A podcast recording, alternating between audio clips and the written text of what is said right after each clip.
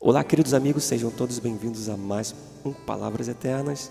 E hoje, com o texto da Palavra de Deus em Gênesis, capítulo 3, verso 16, que diz: A mulher, ele declarou: Multiplicarei grandemente o seu sofrimento na gravidez. Com o sofrimento, você dará à luz filhos. Seu desejo será para o seu marido e ele a dominará. Interessante como Deus puniu Eva depois de ter comido do fruto proibido ela começou a desejar controlar o seu marido. E o mais interessante é que depois de tantos séculos, as mulheres continuam tendo esse desejo. Quando você estiver tendo dificuldade em deixar de controlar teu marido, dê um passo atrás, dê uma chance para que ele resolva o que é necessário com dignidade. No final, se as coisas não saírem como você esperava, deixe que Deus tome conta da situação.